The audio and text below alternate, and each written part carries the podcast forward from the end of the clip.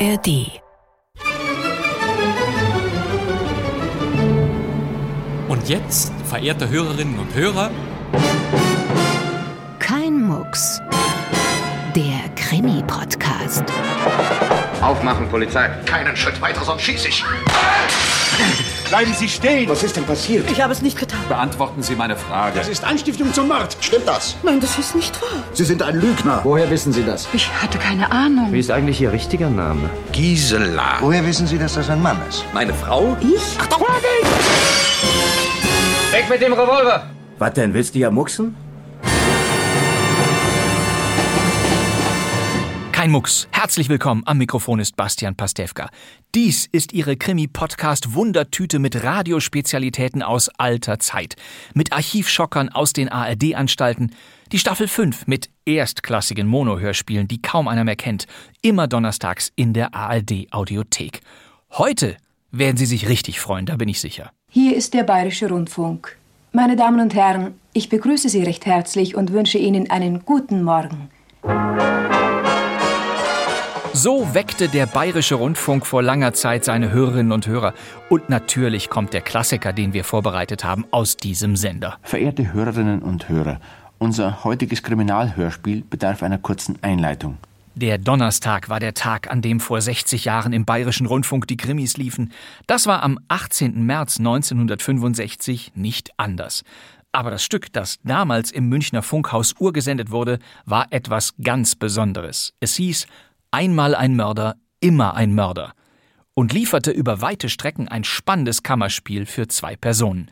Ein Kriminalschriftsteller und ein Kriminalinspektor plaudern über echte und erfundene Fälle.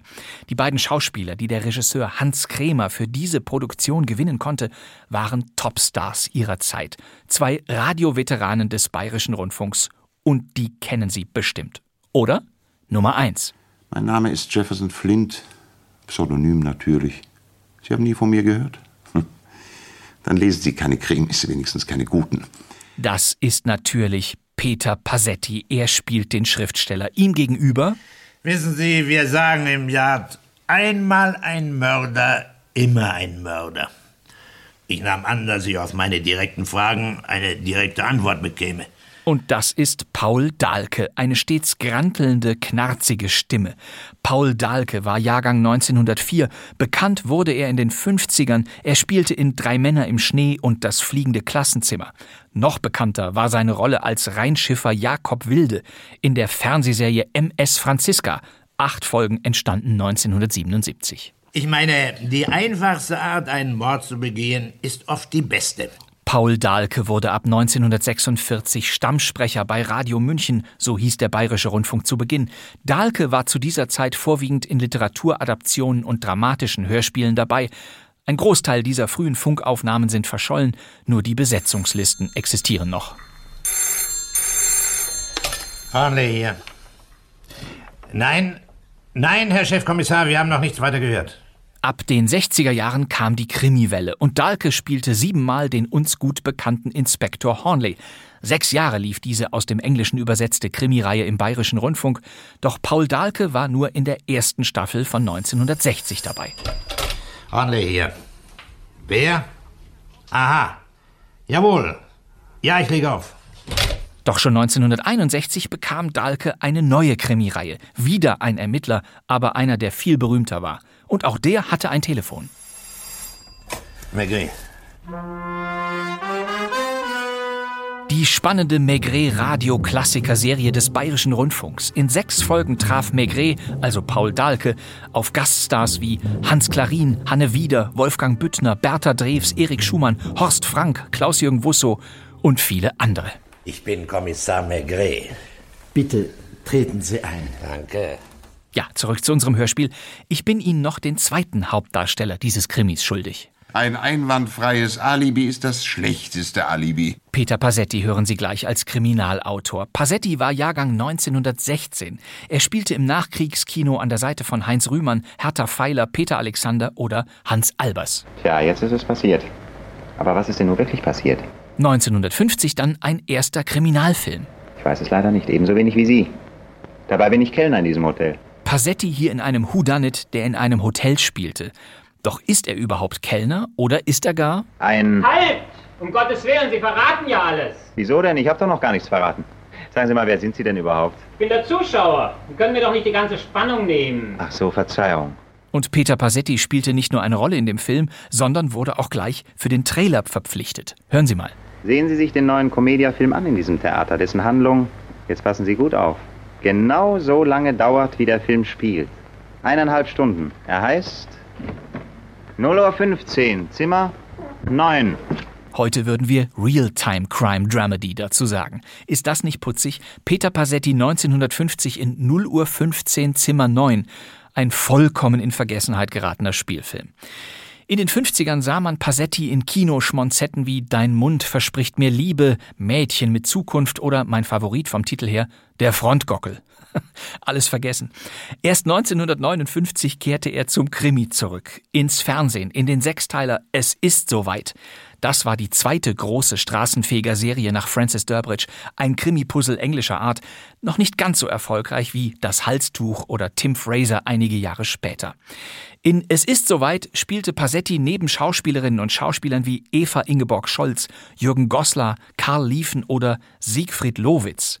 Alle Stars, die später jahrzehntelang, genau wie Passetti, in den ewigen ZDF-Freitagsserien wie Das Kriminalmuseum, Der Kommissar, Der Alte oder Derrick zurückkehrten.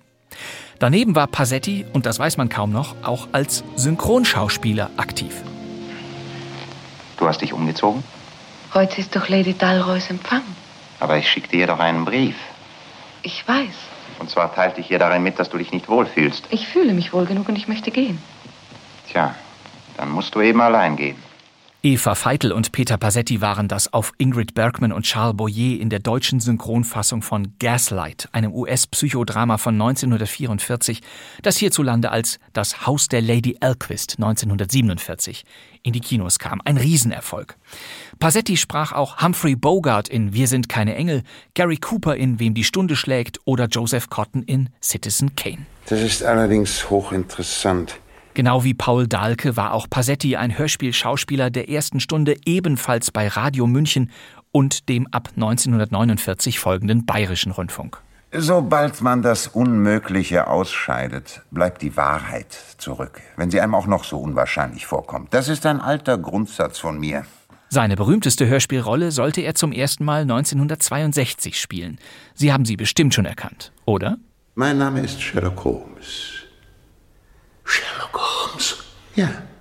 Vielleicht haben Sie den Namen schon gehört. Natürlich Sherlock Holmes. Peter Passetti sprach den weltbekannten Detektiv in 19 Hörspielfällen und zwei Features.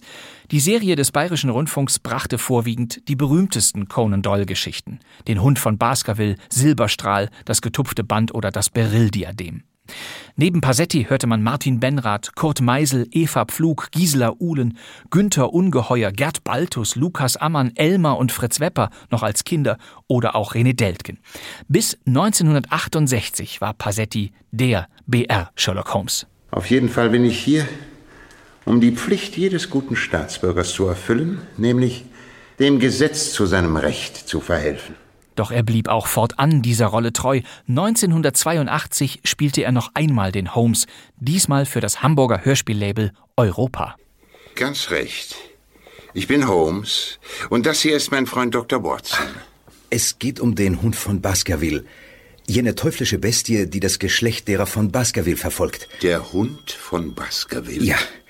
Das muss schon ein besonderer Hund sein, wenn Sie so betont von ihm sprechen. Ja, sieben Sherlock Holmes Geschichten kamen Anfang der 80er Jahre hinterher. Sie richteten sich eindeutig an die Kassettenkindergeneration. Doch natürlich hatten die Hamburger Passetti in dieser Zeit nicht nur als Sherlock Holmes, sondern auch als Skeletor in Masters of the Universe verpflichtet und natürlich als Mr. Hitchcock. Justus. Kann ich etwas für Sie tun? Ja, ich plane einen Gruselfilm und dafür benötige ich ein Spukschloss.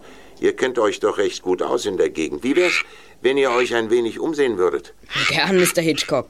Peter Passetti als Alfred Hitchcock in 64 Folgen der drei Fragezeichen. Ja, das wussten Sie sicher. Doch das nur nebenbei. Wir kehren zurück ins Münchner Funkhaus.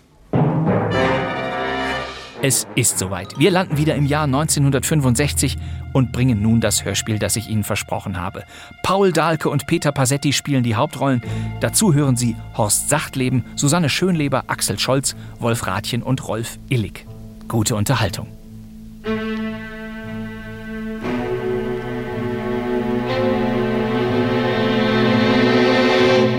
Einmal ein Mörder, immer ein Mörder. Kriminalhörspiel von Hans Kremer nach A. A. Meilen. Ich bin in einer schrecklichen Lage, wie Sie bald hören werden.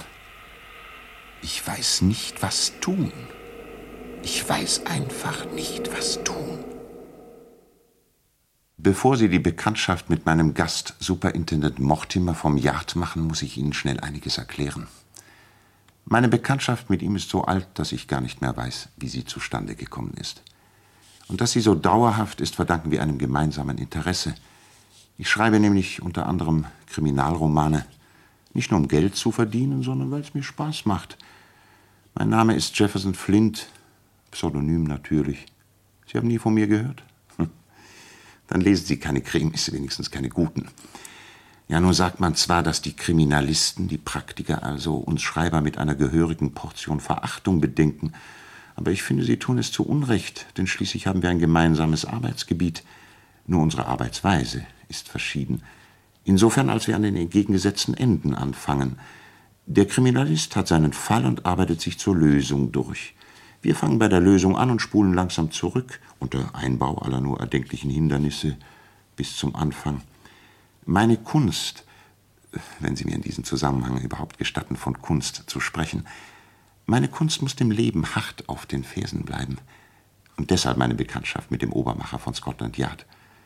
Er ist für mich einfach eine Fundgrube von tatsächlich passierten Fällen. Er ist außerdem ein eifriger Verfechter jener Theorien, die sich die Praktiker des Yard aufgrund ihrer langen Erfahrung zurechtgelegt haben und die Mortimer zum Teil selbst formuliert hat. Wir sind gerade mit dem Essen fertig geworden, zu dem wir uns wechselseitig alle 14 Tage einladen. Merkwürdigerweise macht sich bei Mortimer der Wein schon etwas bemerkbar. Bei mir übrigens auch. Dabei ist es die gleiche Sorte Roten, die ich immer habe. Na, vielleicht liegt es an dem starken Witterungsumschwung. Da kommt Mortimer wieder. Er ist schon in Fahrt und im Begriff, eine seiner Theorien zu entwickeln.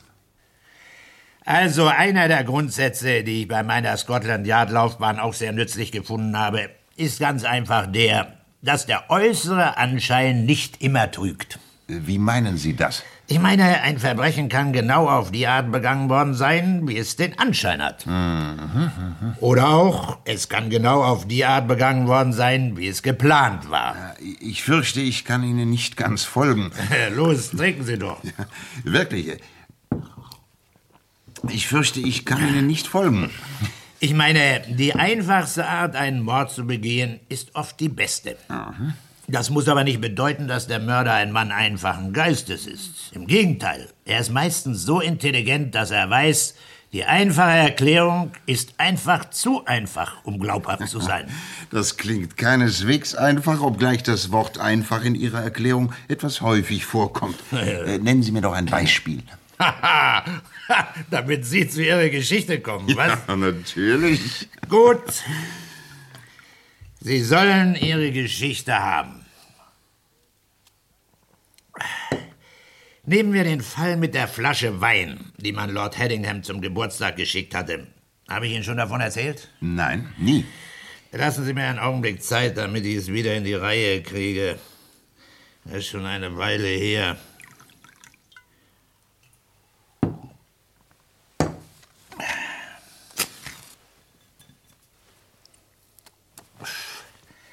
Ja, jetzt habe ich's wieder. Es war abends gegen äh, halb sieben. Mein Dienst war zu Ende und ich wollte gerade nach Haus gehen. Da kam eine telefonische Meldung durch, der Butler von einem Lord Haddingham sei plötzlich gestorben und es bestände Verdacht auf Vergiftung.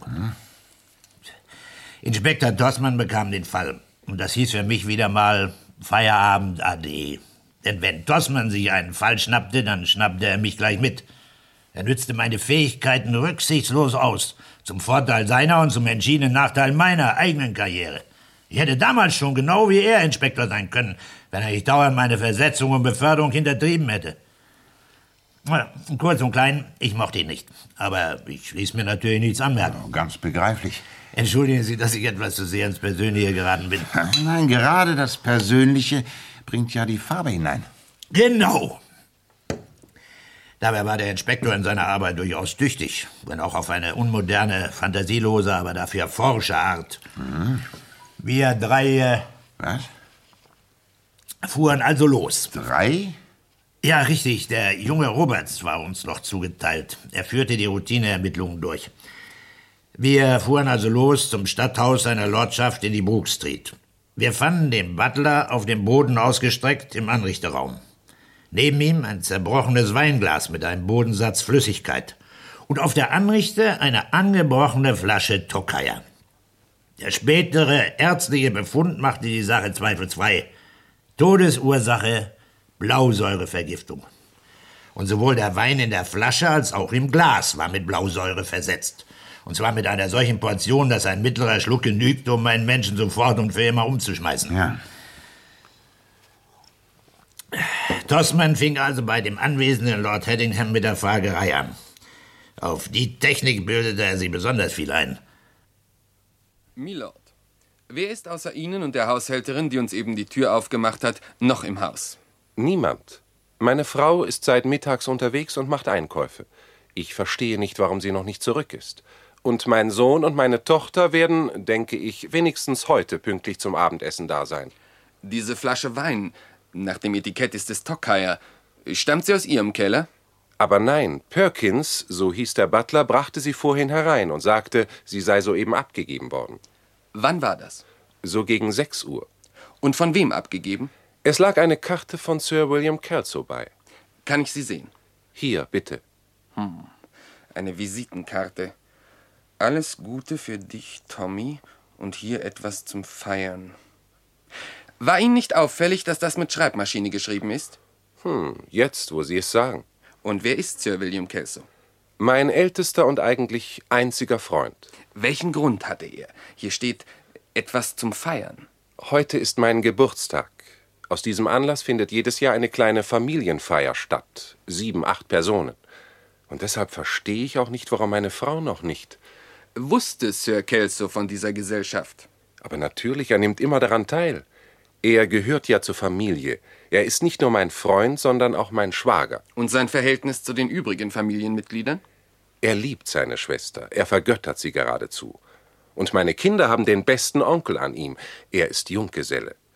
Sie glauben doch nicht etwa, dass er. Nein, das wäre absurd. Das scheidet wohl aus. Das allerletzte, was ein Mörder täte, wäre wohl einer vergifteten Flasche Wein seine Visitenkarte beizulegen. Gerade als Dossman diesen überaus gescheiten Satz vom Stapel ließ, kam Lady Headingham nach Haus. Als sie hörte, was passiert war, brachte sie vor lauter Aufregung kein Wort heraus und wäre umgesunken, wenn Mrs. Travers, die Haushälterin, sie nicht gestützt und schnell in ihr Schlafzimmer gebracht hätte. Ja. Dann ging Tossmans Fragespiel weiter. Kommen wir noch einmal auf den Anfang zurück. Darf ich mich zunächst für die Unterbrechung entschuldigen, die Lady Headingham verursacht hat. Aber Sie werden selbst bemerkt haben, von welch zarter Konstitution sie ist. Sie ist einem solchen Ereignis in keiner Weise gewachsen. Nur zu verständlich, Milord. Schildern Sie mir bitte jetzt einmal genau die Situation. Ihr Butler brachte die Flasche und die Visitenkarte zu Ihnen heraus. Und dann? Ich nahm die Karte und murmelte so etwas wie guter alter Bill. Dann nahm ich die Flasche in die Hand und versuchte einen Scherz. Ein Tokayer von ehrfurchtgebietendem Alter, Perkins. Wir werden heute Abend in aller Ehrfurcht dafür sorgen, dass er nicht noch älter wird. Er sagte, so hölzern wie immer, sehr wohl, Milord, und trug die Flasche hinaus. Und? Nichts. Etwa eine halbe Stunde später fand Mrs. Travers ihn. Er muss also draußen sofort von dem Wein, den Sie so gelobt hatten, getrunken haben. Vermutlich. Der Wein wird in einer Kristallkaraffe serviert. Und beim Umfüllen wird er der Versuchung nicht haben widerstehen können. Pflegte er immer die Weine vorher zu, na sagen wir, zu probieren? Das entzieht sich meiner genauen Kenntnis. Damit war Tosman mit seinem Latein am Ende. Und das Ergebnis war ziemlich mager. Ich würde sagen gleich null. null ist richtig. Hier, null. Aber man darf über Vorgesetzte nicht so hart urteilen. Ja. Der junge Roberts und ich führten alle Routineermittlungen durch. Um die Herkunft des Gifts festzustellen, klapperten wir alle Apotheken ab. Na, Sie wissen ja, Sie lassen die Detektive in ihren Geschichten ja das Gleiche machen. Ja, und ich hätte meine Detektive auch nach der Herkunft des Weins forschen lassen. Ja, ja, mussten wir auch. Vom kleinsten Weinhändler bis zum Importeur. Alles ohne Ergebnis. Äh, wohin zielten denn Ihre Überlegungen hinsichtlich des Motivs? bei uns ist das Motiv natürlich genauso wichtig wie bei euch Romanschreibern. Aber der Mörder musste ein Motiv haben, entweder für die Ermordung Lord Headinghams oder... Richtig, oder irgendeines Teilnehmers an der Geburtstagsgesellschaft. Oder sogar der ganzen Gesellschaft. Die ganze Gesellschaft Opfer eines Mordanschlags, das ist höchst unwahrscheinlich. Ja, und doch muss man es logischerweise in Betracht ziehen, wenn man die Überlegungen, die der Mörder angestellt haben muss, analysiert. Der Mörder nahm an, und deshalb wählte er vielleicht Tokayer, dass mit seinem Wein als Aperitif sozusagen der Hausherr die Gesellschaft mit einem kleinen Schluck begrüßt hätte, der natürlich nicht tödlich gewesen wäre. Ja, aber der bitter-Mandelgeschmack des Gifts. Ich würde sagen, dass er bei einem kleinen Schluck von dem aromatischen Tokayer überdeckt war. Vielleicht. Auf diesen kleinen Schluck hätte die Gesellschaft ihm Bescheid getan und ihre Gläser auf sein Wohl, langes Leben und so weiter geleert. Und das Geburtstagskind hätte das Gleiche getan. Ja, damit wären praktisch alle Anwesenden dem Anschlag zum Opfer gefallen. Eben. Aber ich gebe zu, wahrscheinlich hätte der Lord gleich zu Anfang einen größeren Schluck genommen und wäre als einziger gestorben. Und das hatte der Täter höchstwahrscheinlich auch im Sinn gehabt. Denn für mich war das Motiv einwandfrei Rache und nicht etwa Gewinnsucht, wie Inspektor Tossman behauptete.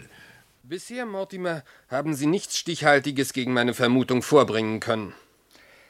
Ich glaube, allein die Tatsache, dass es in eine Massenvergiftung hätte ausarten können, also das Ungezielte daran, spricht gegen einen Mord aus Gewinnsucht. Materiellen Nutzen hat man nur vom Tod einer bestimmten Person. Ein Mörder könnte aber auch auf die Idee kommen, eine ganze Gesellschaft aus Tarnungsgründen mitgehen zu lassen. Aber lassen wir zunächst einmal das Motiv beiseite. Wo ist der Mörder zu suchen? Für mich steht fest, im Verwandten- oder Freundeskreis der Headinghams und Kelsos. Ich sehe dafür keinerlei Beweise. Und die Visitenkarte?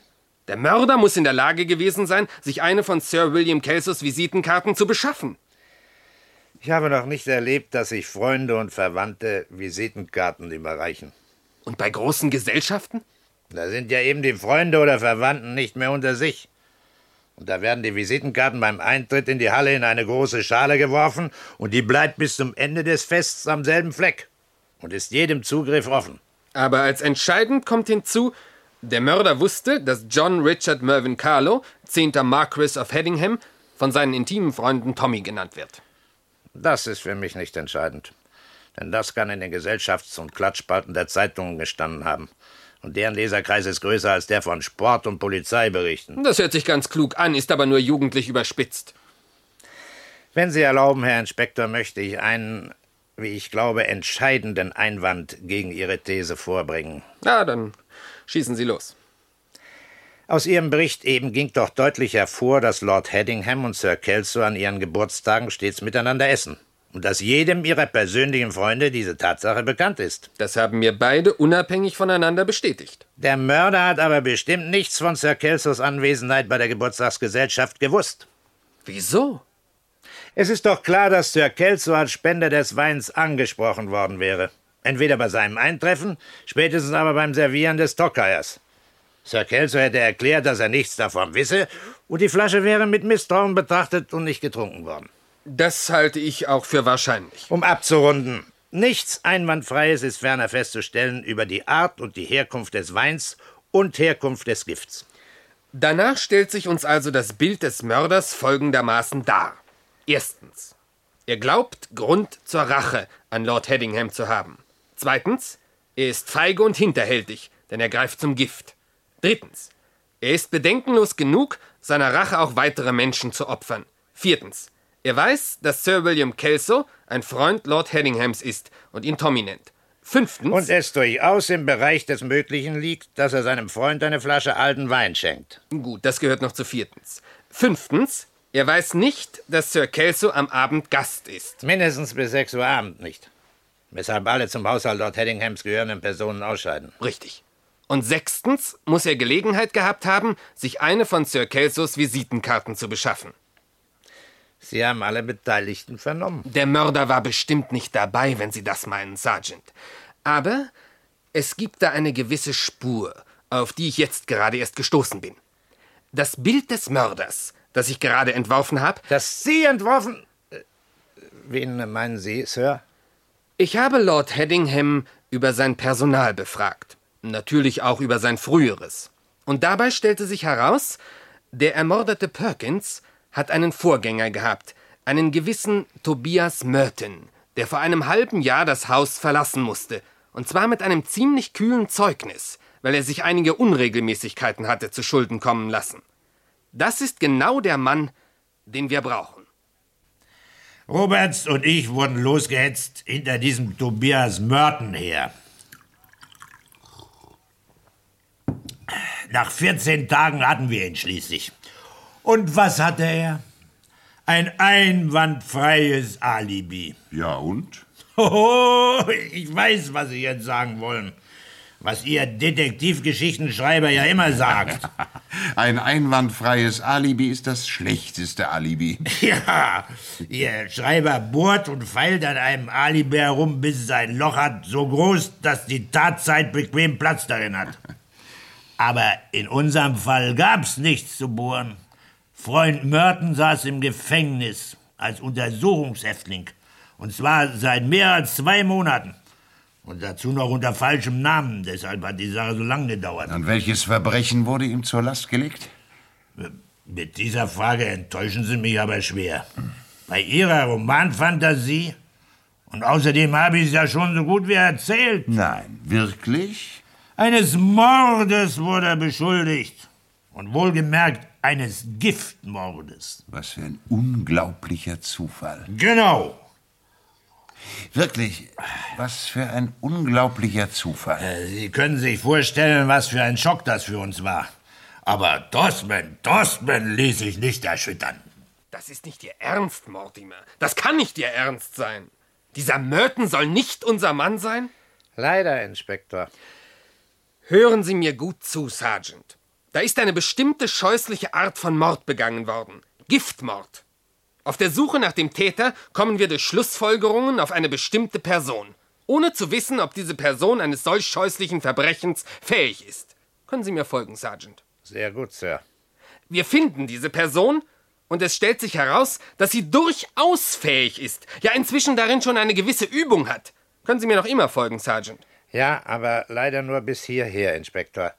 Denn im gleichen Augenblick, da es sich erwiesen hat, dass er eines solchen Verbrechens fähig ist, hat sich leider auch erwiesen, dass er unser Verbrechen nicht begangen haben kann. Aber seien Sie doch nicht so starrsinnig. So einen Zufall kann es doch gar nicht geben.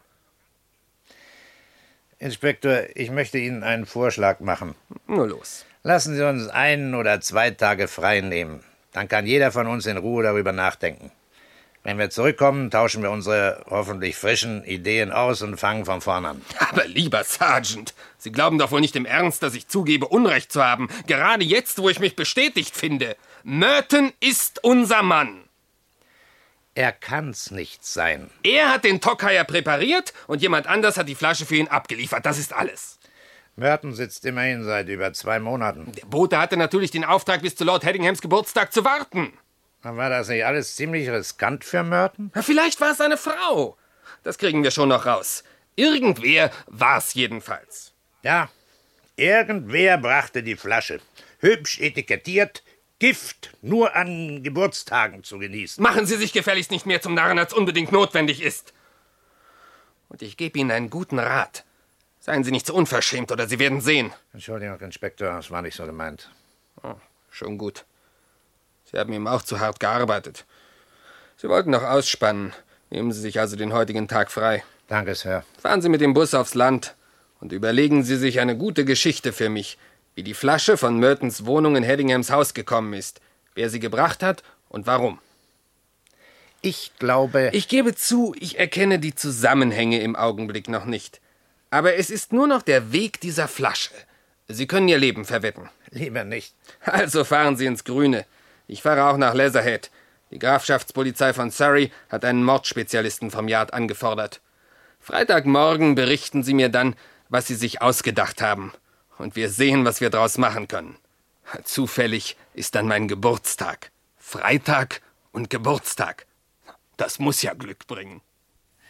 Schon zum dritten Mal in den letzten acht Tagen hatte dieser Mordspezialist mich an seinen Geburtstag erinnert. Er hatte Angst, ich könnte sein Geschenk vergessen. Und haben Sie es vergessen? Hm. Ich fuhr also mit dem Bus zur Hempsteader Heide und drehte Runde um Runde um den Hammelkeulenteich. Der ist wirklich so. Ja, ich weiß. Und nach jeder neuen Runde kam Herr Tossmanns Theorie noch alberner vor als vorher. Gleichzeitig fühlte ich immer deutlicher, dass wir bei der Beurteilung des Falles in eine falsche Richtung förmlich hineingezwungen worden waren. Gezwungen? Durch was? Ach, nicht durch was, durch wen? Also bitte, durch wen? durch den Mörder natürlich. Diese ganze verkünstelte Auslegung der Fakten war von ihm kunstvoll beabsichtigt. Und bei dem Laufen um den Teich glaubte ich schließlich, den Mörder körperlich hinter mir zu spüren, wie er mich, wie er uns den Weg entlang trieb, den wir seinen Absichten entsprechend gehen sollten. Aha. Ja, und wie lernten Sie seine Absichten kennen? Ich setzte mich auf eine Bank und sprach laut mit mir selber, was sonst durchaus nicht meine Art ist. Ja. Frederick Mortimer, der Mörder ist ein Mann, der dich all das, was du geglaubt hast, hat glauben machen wollen. Wenn du dir gesagt hast, der Mörder wollte das und das tun, dann wollte er dich das bloß glauben machen und tat in Wirklichkeit durchaus nicht das und das. Du hast dir gesagt, hier will der Mörder dich in die Irre führen. Da wollte er dich dies wieder bloß glauben machen. Mit einem Wort, die Wahrheit ist genau das Gegenteil von dem, was sie zu sein scheint. Aha. Mortimer, du musst also noch mal von vorn anfangen und die Dinge nehmen, wie sie sind. Und dabei nicht wieder überklug sein wollen. Denn der Mörder erwartet von dir, überklug sein zu wollen. Aber von jetzt ab wirst du keine Befehle mehr von ihm entgegennehmen. Ja, und die Früchte dieser Befehlsverweigerung? Die neue und doch so einfache Erkenntnis, dass der Mörder beabsichtigt hatte, den Butler zu vergiften. Aha. Plötzlich schien mir unglaublich, dass wir diese Möglichkeit bisher überhaupt nicht in Betracht gezogen hatten. Schließlich probiert doch jeder Butler von den Weinen seiner Herrschaft. Für den Mörder stand also fest, dass Perkins das erste Opfer dieses so wundervoll duftenden Weines sein würde. Ja, dagegen lässt sich aber einiges einwenden. Zum Beispiel, Perkins konnte der Ausnahmebutler sein, der niemals an die Weine seiner Herrschaft ging. Oder aber er hatte sich ein Glas voll weggestellt, um es später in Ruhe zu genießen. Für den Mörder von Perkins wäre das ein ziemlich großes Risiko gewesen wenn er den Lord und seine Familie nicht auch vergiften wollte. Äh, diese Einwände haben mich natürlich auch beschäftigt, aber nicht so lang. Ich sah plötzlich die Lösung.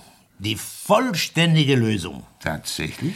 Es war völlig ohne Risiko, wenn der Mörder erstens eine genaue Kenntnis von den Gewohnheiten des Butlers hatte und wenn er zweitens, falls etwas nicht einkalkuliertes passierte, die Familie im letzten Augenblick vom Trinken des vergifteten Weins abhalten konnte. Mit anderen Worten, wenn er ein Freund der Familie, außerdem bei der Gesellschaft persönlich anwesend und dadurch in der Lage war, vor dem Wein zu warnen und sich selbst doch nicht verdächtig zu machen. Sie meinen Sir William Kelso? Jawohl, mein kluges Schreiberlein. Denn Sir William war der einzige Mann auf der Welt, der mit gutem Recht sagen konnte, Liebe Freunde, ich soll diesen Wein geschickt haben. Das stimmt nicht. Da ist sicher irgendwas faul, darum trinkt nicht. Ja, wirklich, der einzige Mann. Und warum hatten Sie nicht gleich von Anfang an Verdacht gegen ihn geschöpft? Na, einer der Gründe war natürlich, dass wir ein Mitglied der Haddingham-Familie für das eigentliche Opfer des Anschlags gehalten hatten. Und dass nirgends auch nur der geringste Zweifel aufgetaucht war an der herzlichen Freundschaft zwischen Sir Kelso und der Familie des Lords. Ja, hätte man nicht eigentlich Aber der Hauptgrund war natürlich die Überzeugung, die wir bis dahin alle geteilt hatten und die unser unfehlbarer Vorgesetzter Inspektor Tossman in die Worte gekleidet hatte, das allerletzte, was ein Mörder täte, wäre, einer vergifteten Flasche Wein seine Visitenkarte beizufügen. Das allerletzte. Das erste, das ein wirklich gescheiter Mörder tun würde. Aber das Motiv. Was in aller Welt konnte einen Sir William Kelso veranlassen, einen Butler zu töten? Ja, das herauszukriegen war meine nächste Sorge. Nicht um Tossmann zu überzeugen, da hatte ich keinerlei Hoffnung, sondern um den Fall für mich abzurunden.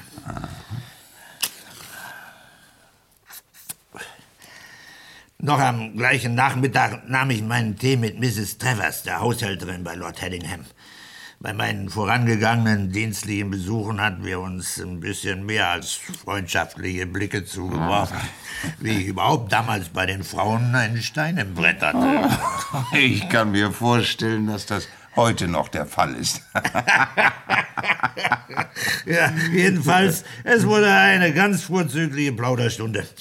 Und ich kam natürlich auch auf meinen Fall zu sprechen. Das alles hat mich Ihr Inspektor doch auch schon gefragt. Jedenfalls war Perkins rundherum unbeliebt. Nicht nur bei uns, sondern auch oben bei der Herrschaft. Und äh, warum hat man ihm nicht gekündigt? Ich weiß es nicht. Es war fast wie ein Wunder, dass Sie es mit ihm aushielten. Wunder? Ist das nicht ein etwas starker Ausdruck? ja, vielleicht. Aber es war wirklich kaum zu glauben. Kann es vielleicht äh, besondere Gründe gehabt haben? Nein, ich glaube nicht. Es lag sicher zuerst nur daran, Woran? kurz nachdem Perkins eingestellt worden war, hatte sich Lady Headingham völlig verändert. Inwiefern verändert? Richtig verjüngt. Wenn Sie verstehen, was ich meine, Sergeant Mortimer. Beinahe wie ein junges Mädchen. Fröhlich. Ja, sie trällerte sogar manchmal vor sich hin. Etwa wegen Perkins? Aber wo denken Sie hin, Sergeant? Ich meine im Gegenteil. Lady Headingham hatte in der Zeit, wo sie selbst glücklich gewesen ist, das Ekel Perkins gar nicht so richtig mitgekriegt. Inwiefern gewesen? Ja, denken Sie, vor drei Wochen etwa schlug plötzlich alles bei ihr ins Gegenteil um. Und warum? Ich kann's nicht sagen. Jedenfalls war sie noch verschlossener und scheuer als vorher. Sie wollte sogar nicht mehr von einem Mann, also nicht mehr von Perkins bedient werden. Aber entlassen hat sie ihn auch nicht. Ich hatte, was ich brauchte und verabschiedete mich bald, aber intensiv von der reizenden Mrs. Travers. Erpressung natürlich. Natürlich. Perkins war irgendeiner diskreten Geschichte auf die Spur gekommen. Und Kelso verehrte seine Schwester sehr. Mhm. Aber was nützten meine neuen Feststellungen? Lauter Indizienbeweise. Wenn Sir Kelso auch nur eine wirkliche Spur irgendwo hinterlassen hätte, dann, aber auch nur dann, wäre meine neue Geschichte ausreichend gewesen, um ein geschworenen Gremium zu überzeugen. Ich fürchte, Sie haben recht. Ja, wie die Dinge lagen, hat er in den Augen der Geschworenen nicht nur nichts Verdächtiges getan, es gab für sie obendrein noch einen unübersehbaren Hinweis auf seine Unschuld, nämlich seine Visitenkarte. Aber Inspektor Tossman. Der hätte mich mit meiner neuen Geschichte glatt ausgelacht. Und die Vorstellung von Tossman ausgelacht zu werden, missfiel mir aber ganz ausgesprochen. Ich dachte deshalb scharf nach, wie ich es dahin bringen könnte, dass zu guter Letzt Tossman ausgelacht würde. Ganz in diesen Gedanken vertieft geriet ich in den Regents Park und in die Nähe von Hanover Terrace. Und da streckte mich der junge Roberts aus meinen Gedanken auf. Hallo, Sergeant. Hab eben meinen alten Freund Sir William Kelso besucht. Genauer gesagt, sein Hauspersonal. Darunter auch seinen Kammerdiener. Tossman hat sich nämlich gedacht, äh, vielleicht hat Kelsos Kammerdiener, äh, sozusagen von Kammerdiener zu Kammerdiener, mit einem gewissen anderen Kammerdiener namens Merton gesprochen. Aber er hat nicht. Ist Inspektor Tossman denn schon zurück? Sergeant Mortimer, melde gehorsamst nein. Inspektor Tossman wird erst in den späten Abendstunden aus Leatherhead zurückerwartet. Ich wusste gar nicht, dass Sir Kelso hier in der Gegend wohnt. Sehen Sie da drüben das glatte, kühle Haus, Sergeant?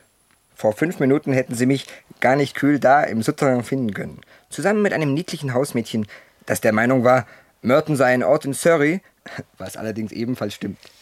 Sagen Sie, Roberts, trauen Sie sich noch mal dahin zurück? Oder haben Sie sich etwa aufdringlich benommen? Dazu im Dienst. Sergeant, als ich ging, hat man mich gefragt, müssen Sie denn schon gehen? Spricht man so zu Aufdringlichen? Ich beabsichtige nämlich, Sir Kelso einen Besuch abzustatten und möchte Sie gern zur Hand haben. Sie dürfen sich also nicht weiter als bis zum Souterrain entfernen. Weiter geht meine Sehnsucht auch nicht. Wissen Sie, wir sagen im Yard, einmal ein Mörder, immer ein Mörder. Und deshalb wollte ich den jungen Roberts den Ruf weiter haben. Denn ich wollte Sir Kelso meinen Verdacht, nein, meine Gewissheit mitten ins Gesicht sagen. Das war sicher gefährlich. Aber dass Sie sich davon irgendeinen Erfolg versprochen haben, das. Doch. Ich hatte Sir Kelso zwar nur einmal kurz kennengelernt, aber mein Eindruck von ihm war ein Mann, der imstande sein konnte, einen Menschen umzubringen, der es aber für unter seiner Würde hielt, zu lügen. Ich nahm an, dass ich auf meine direkten Fragen eine direkte Antwort bekäme. Wusste aber nicht, ob ich sie heil würde nach Hause bringen können. Ein wirklich niedliches Dienstmädchen öffnete uns.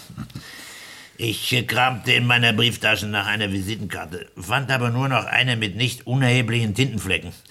Roberts, der meinen Anfall von guter Lebensart und die Tintenflecke bemerkt hatte, frotzelte mich deshalb und sagte so etwas wie, ich pflege für solche Zwecke Löschpapier zu benutzen. Dann wurde ich bei Sir Kelso vorgelassen. Nun, Sergeant, was kann ich für Sie tun? Wollen Sie sich nicht setzen? Ich glaube, ich bleibe lieber stehen, Sir William. Oh, bitte. Ich möchte Ihnen nur eine Frage stellen, falls Sie gestatten. Fragen Sie nur. Wann und wie haben Sie entdeckt, dass Perkins Lady Headingham erpresst hat? Ist das die einzige Frage? Nein, Sir, da wäre noch eine. Haben Sie eine Schreibmaschine im Haus? Und zwar ein bestimmtes Fabrikat? Ich denke, wir setzen uns lieber hin. Es gibt in diesem Haus eine Schreibmaschine. Ich vermute, Sie benutzen auch eine. Aber natürlich. Vielleicht benutzen wir sogar das gleiche Fabrikat. Und genauso tun es tausende andere Leute. Vielleicht einschließlich des Mörders, nach dem Sie suchen. Ganz sicher. Tausend Leute. Einschließlich des Mörders. Sehr geschickt, Ihre Formulierung. Danke, Sir. Ihre auch. Wieso auch? Welche Formulierung? Die Formulierung der auf die Visitenkarte getippten Zeilen. Sie war mir gleich aufgefallen. Oh, war darin irgendetwas Bemerkenswertes? Nichts. Nur, dass sie genau richtig war. Ach, lieber Freund, das hätte jeder richtig formulieren können. Ein einfacher Geburtstagsgruß. Ja, sicher. Jemand aus Ihrer Gesellschaftsschicht, Sir William, der Sie beide kennt. Aber niemand sonst. Oh, ich glaube, da überschätzen Sie das Gesellschaftliche etwas, Sergeant. Ich möchte es an einem Beispiel verdeutlichen, Sir William, wenn Sie es gestatten. Oh, bitte. Morgen ist Inspektor Tosmans Geburtstag. Sie kennen Inspektor Tosman ja. Natürlich. Ausgiebig. Er hat mich in den letzten Tagen mindestens dreimal daran erinnert, damit ich nur ja nicht vergesse, ihm die obligate Flasche Whisky zu schicken. Natürlich muss ich auch einen Geburtstagsgruß beilegen. Nun könnte der junge Roberts, ein Detektivkonstabler und unser Assistent bei diesem Fall, er wartet übrigens unten im Souterrain auf mich. Also der junge Roberts könnte ziemlich genau vorhersagen, was ich auf die Begleitkarte schreiben werde. Und ich glaube, fast jeder im Yard könnte das, der den Inspektor und mich kennt. Aber Sie, Sir William, Sie könnten es nicht. Hm. Sie würden wahrscheinlich schreiben, ein langes Leben und viel Glück, in aufrichtiger Bewunderung und mit allen guten Wünschen von. Wie wäre das? Alle Achtung. Sie sind ein ziemlicher Menschenkenner. Ach, es ist wirklich nicht schwer. Ja, wenn man Ihre Gabe hat. Und die Tatsache, dass meine Visitenkarte benutzt wurde, ist doch in sich selbst ein überzeugender Beweis für meine Unschuld. Meinen Sie nicht auch? Nein, für mich nicht. Für ein Geschworenengremium vielleicht. Für mich nicht. Ich wünschte, ich könnte Sie überzeugen. Nun, was werden Sie also in dieser Sache tun? Natürlich morgen Inspektor Tossmann meine Rekonstruktion des Falles vortragen. Ah, welch nette Geburtstagsüberraschung für ihn. Und da Sie Ihren Tossmann kennen, was glauben Sie, wird er tun? Sie haben eben eine Probe gegeben, dass Sie ihn auch kennen. In aufrichtiger Bewunderung. Ja, ich kenne Ihren Tossman. Und ich möchte behaupten, ebenso mich. Aber nein. Doch. Aber auch einfache Leute wie ich haben eine gewisse Menschenkenntnis. Ich glaube, ich kenne Sie, Sir William. Tatsächlich? Und zwar in einem entscheidenden Punkt. Sie machen mich neugierig. Ich habe ein merkwürdig sicheres Gefühl, dass, wenn wir Sie je in den Zeugenstand bekommen und Sie schwören müssen, dass Sie dann einen Meineid schwieriger finden würden als einen Mord. Oder das, was das Gesetz Mord nennt. Aber Sie nicht? Ich denke, dass es Leute gibt, die von Rechts wegen umgebracht werden sollten. Aber ich bin schließlich Polizeibeamter und leider sind meine Gedanken keine Entlastungszeugen. Sie haben Perkins getötet, nicht wahr, Sir William? Hm. Und falls Sie etwas für Ihr Protokoll brauchen, in einem Anfall geistiger Verwirrung. Ich könnte mehrere Gutachter beibringen, die das sachverständig untermauern und bezeugen. Er war ein guter Mann, weiß Gott. Ein Mann mit Haltung. Und es hat mich traurig gemacht, als sie ihn am nächsten Tag fanden. Selbstmord. Tja, was hätte er auch sonst tun können. Er wusste, dass ich ihn kriegen würde. Ah. Tja, und das war die Geschichte von der vergifteten Flasche Wein, die Lord Hedingham zum Geburtstag geschickt worden war. Aber das ist doch keine Art, eine Geschichte enden zu lassen. So einfach, nein, nein, nein, wie abgehackt. äh, Mein lieber Detektivgeschichtenschreibender Freund, das war noch nicht das Ende der ganzen Geschichte. Vielleicht stehen Ihnen noch die Haare zu Berge. Ach, ach so. Ach, dann war alles, was Sie mir bisher erzählt haben, vielleicht nur so eine Art Einleitung. Genau. Jetzt bin ich aber wirklich gespannt. Dann passen Sie gut auf. An genau besagtem Freitagvormittag, ich hatte von Sir William Selbstmord noch nichts erfahren, an genau besagtem Freitagvormittag ging ich zum Yard und ins Inspektorenzimmer, um Tossman sozusagen Bericht zu erstatten. Er war nicht da. Niemand wusste, wo er steckte. Wir riefen das Apartment an, in dem er wohnte. Und jetzt, mein Lieber, halten Sie sich am Stuhl, an der Tischkante oder sonst wo fest. Als der Portier sich schließlich Eingang in Tossmans Wohnung verschaffte, fand er Tossman tot im Wohnzimmer auf dem Fußboden liegen. Vergiftet. Das ist wirklich überraschend. Genau. Genau das kann man wohl sagen. Da lag er, unser Dossman. Und auf dem Tisch stand eine angebrochene Flasche Whisky. Und neben der Flasche Whisky lag eine Visitenkarte. Und wessen Visitenkarte denken Sie, war es? Doch nicht Ihre. Jawohl, meine. Und was glauben Sie stand drauf? Ein langes Leben und viel Glück in aufrichtiger Bewunderung und mit allen guten Wünschen von mir. Eine Katastrophe. Natürlich, ja. Ein Glück nur für mich, dass ich den jungen Roberts mitgenommen hatte zu Sir William. Ein Glück für mich, dass er so eine Beobachtungsgenie war. Ein Glück für mich, dass Roberts die Tintenflecke auf meiner Visitenkarte beschwören konnte. Ihre Anzahl und sogar ihre Form. Und äh, das sollte ich wohl hinzufügen. Ein Glück für mich, dass Sie mir geglaubt haben, als ich meine Unterredung mit Sir William wiedergab. Wort für Wort. So wie ich es Ihnen eben erzählt habe. Sie hatten doch sicher allerhand Unannehmlichkeiten. Natürlich bekam ich einen Verweis wegen Überschreitung meiner Befugnisse. Doch das war das einzig Offizielle. Zunächst, inoffiziell war der Yard sehr angetan von mir. Zwar konnten wir nach keiner Richtung was beweisen und Sir William Selbstmord blieb deshalb ungeklärt. Offiziell ungeklärt, meine ich. Einen Monat später wurde ich zum Inspektor befördert und bekam die Stelle von Tossman. Das war offiziell. Die Theorie war, nehme ich an, dass Sir William den vergifteten Whisky geschickt hatte, nicht eigentlich um Tossman zu beseitigen, denn von ihm hatte er ja gar nichts zu befürchten, er wollte vielmehr Sie durch den Mordverdacht, da Sie Ihnen gefährlich waren, belasten. Er wollte damit gleichzeitig Ihre Theorie über den anderen Mord erschüttern. Genau. Und dann im letzten Moment hat er vielleicht erkannt, dass er damit doch nicht durchkommen würde. Oder die Last seiner zwei Verbrechen wurde plötzlich zu schwer für ihn Ja, oder. irgendetwas da muss es wohl gewesen sein. Genau wissen konnte das natürlich niemand. Oder. Nein. Ja. Erinnern Sie sich, was er zu Ihnen gesagt hatte? Was meinen Sie? Die Tatsache, dass meine eigene Visitenkarte benutzt wurde, ist doch in sich selbst ein überzeugender Beweis für meine Unschuld. Und Sie haben darauf gesagt, nicht für mich. Darauf er, ich wünschte, ich könnte Sie überzeugen. Also hat er es dann auch gemacht. Was gemacht? Sie überzeugt, meine ich. Die Tatsache, dass Ihre Visitenkarte benutzt wurde, war in sich selbst ein überzeugender Beweis für Ihre Unschuld. Genau. Zusammen natürlich mit den anderen Umständen, schwerwiegenden Umständen, nämlich dem Beweis, dass er im Besitz dieser meiner speziellen Visitenkarte gewesen war und der Gewissheit, dass er den anderen Mord begangen hatte. Einmal ein Mörder, immer ein Mörder. Sehr wahr. Ja, wirklich. Also vielen Dank. Vielen, vielen Dank für Ihre Geschichte. Aber trotzdem, wissen Sie, trotzdem beweist sie eigentlich nicht, was sie beweisen sollte. Was war das nochmal? Äh, Dass die einfache Erklärung für einen Mordfall häufig die richtige ist. Im Fall Perkins ja. Aber nicht im Fall Tossman. Äh, tut mir leid, aber jetzt kann ich mal nicht folgen.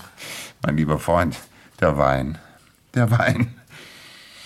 Ja, die einfache Erklärung von Tossmans Tod wäre doch logischerweise gewesen, dass Sie ihm den vergifteten Whisky geschickt hätten. Aber das habe ich ja. Jetzt wissen Sie, in welch schrecklicher Lage ich bin. Ich hatte Tosman nie gemocht. Und er stand mir im Weg. Aber ich hatte nie den Gedanken gefasst, ihn aus dem Weg zu räumen. Bis ich meine tintenbefleckte Visitenkarte wieder in der Hand hatte. Sir William hatte sie achtlos auf den Schreibtisch geworfen und sie war über die Platte gerutscht und auf den Boden gefallen. Und als Sir William ans Fenster trat, hob ich sie heimlich auf. Und da, als ich sie in die Tasche stecken wollte und dabei die Tintenflecke sah, da erinnerte ich mich ganz zufällig, dass Robert sie auch gesehen hatte. Und da war plötzlich der Plan da. Unfehlbar, narrensicher. Einfach. Und von dem Augenblick an diente alles, was ich zu Sir William sagte, der Vorbereitung dieses Plans. Wir waren allein im Zimmer, aber man ist nie sicher, ob nicht doch jemand lauscht. Und außerdem, ich habe mit Sir William eine gewisse Verwandtschaft. Ich sage lieber die Wahrheit als das Gegenteil.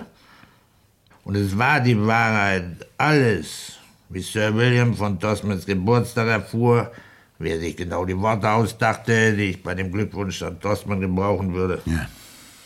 Sie dürfen nicht denken, dass ich Sir William was anhängen wollte, was nicht von ihm stammte. Ich mochte ihn. Aber er hat mir deutlich zu verstehen gegeben, dass er nicht abwarten würde, was auf ihn zukäme. Und einen Mord hat er ja auf jeden Fall schon begangen. Ich schlich also noch am selben Abend mit der Flasche Whisky los und stellte sie vor Dossmans Wohnungstür. Bis zum Morgen zu warten hielt ich für zu riskant, falls der William sein Konto noch in der Nacht abschließen sollte.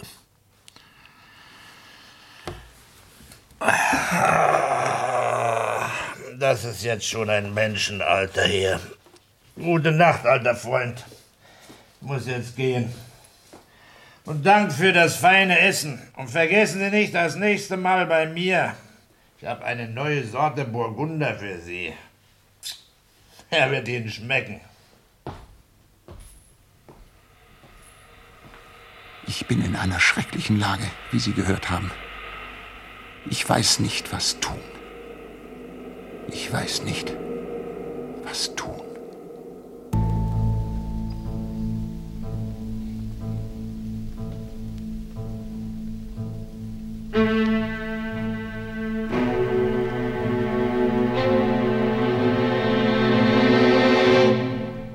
Das war das Kriminalhörspiel Einmal ein Mörder, immer ein Mörder von Hans Kremer. Nach einer Novelle von A. A. Meilen. In den Hauptrollen Paul Dahlke und Peter Pasetti. Ferner wirkten mit Susanne Schönwiese, Rolf Illich, Wolf Ratjen, Horst Sachtleben und Axel Scholz. Ton und Technik Hans Greb und Dagmar Schland. Regie Hans Kremer.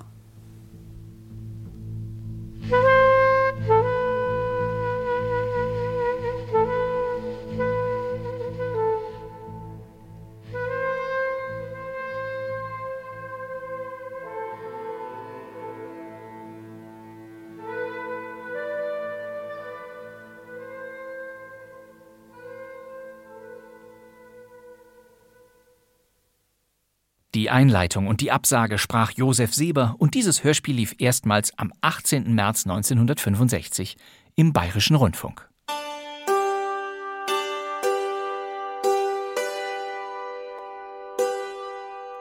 Der Autor dieses Hörspiel war, das haben wir soeben erfahren, A.A. Milen.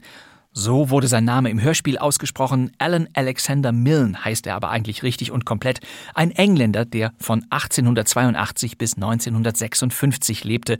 Und den kennen Sie als den Erfinder von Winnie Pooh dem Bär. Ich habe noch eine kleine Überraschung für Sie. Wenn zwei Radio-Superstars wie Peter Passetti und Paul Dahlke seit 1947 jahrzehntelang Hörspiele für den Bayerischen Rundfunk sprechen durften, dann stehen sie sich nicht nur einmal in den Münchner Studios gegenüber. Was für ein unglaublicher Zufall. Genau. Eben nicht. Die beiden kannten sich längst. Oh, wir kennen uns schon. Wie geht's immer, Mr. Holmes? Ich habe den Eindruck, Mr. Milverton, Sie sind Ihrer Sache ein wenig zu sicher. Ach. 1963, ein Sherlock Holmes-Krimi aus der eingangs erwähnten BR-Radioserie. Hier hören wir Peter Passetti als den berühmten Londoner Detektiv und Paul Dahlke als Charles Augustus Milverton. Und der ist Der König der Erpresser. Interessant. Holmes muss sich hier eines gerissenen Gauners erwehren, der seine Klientin Lady Eve mit der Androhung eines gesellschaftlichen Skandals unter Druck setzt. Er muss vermitteln. Sie haben mir also doch noch etwas zu sagen? Hören Sie, Milverton. Ich betone nochmals, die Summe kann nicht beschafft werden. Unter diesen Umständen wäre es doch entschieden besser, die 2000 Pfund anzunehmen, die sie Ihnen geben kann. Nein. Gut. Wenn Sie darauf bestehen, Lady Eve zu ruinieren, bekommen Sie gar nichts. Auch dieses Duell zwischen Passetti und Dahlke geht nicht gut aus.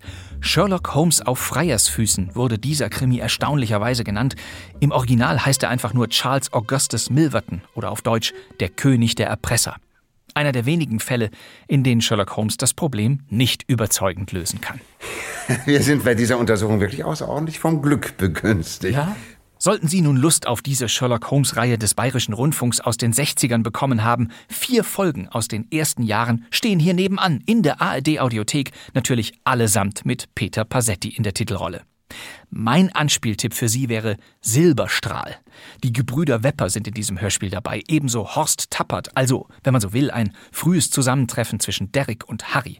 Und in diesem 1963er Hörspiel fällt einer der berühmtesten Kriminaldialoge aller Zeiten, den man immer wieder mal hört und von dem Sie nun wissen, dass er von Autor Arthur Conan Doyle erfunden wurde. Holmes löst einen Fall auf dem Land und belehrt einen vorwitzigen Inspektor. Haben Sie mir vielleicht noch weitere derart wichtige Hinweise zu geben, Mr. Holmes? Allerdings, das seltsame Benehmen des Hundes in jener Nacht. Aber der Hund hat sich doch die ganze Nacht völlig ruhig verhalten. Das ist ja das Seltsame.